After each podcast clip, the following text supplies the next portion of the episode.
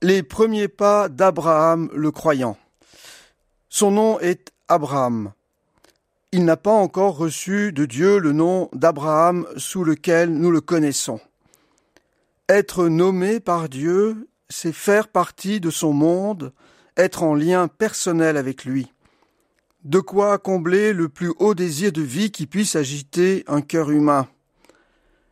Pas encore définitivement adopté, il est toujours en phase de test Abraham. Mais il a déjà réussi la plus décisive des épreuves qui lui sont proposées. Il s'est mis en route à l'appel de Dieu.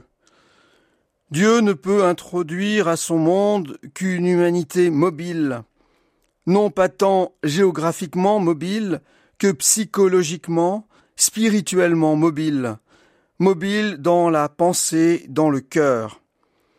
Lui, pas de doute, il est mobile, Abraham. Il est aussi sensible, cela va de pair.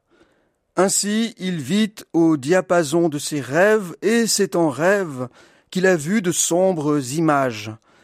Exil, servitude, oppression. Il apprend de ses rêves ce que le chemin lui a déjà enseigné. Partir à l'appel de Dieu n'est pas l'assurance d'une vie sans histoire, indemne de la souffrance bien au contraire. À ses élus, Dieu promet les tribulations, les épreuves, les combats.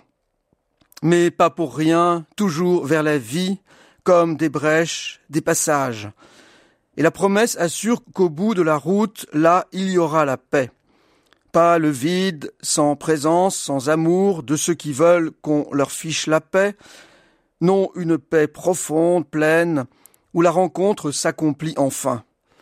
Elle ne peut être que donnée par Dieu cette paix au bout du chemin.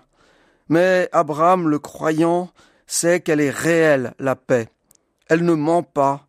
Quelque chose d'elle habite déjà sa foi.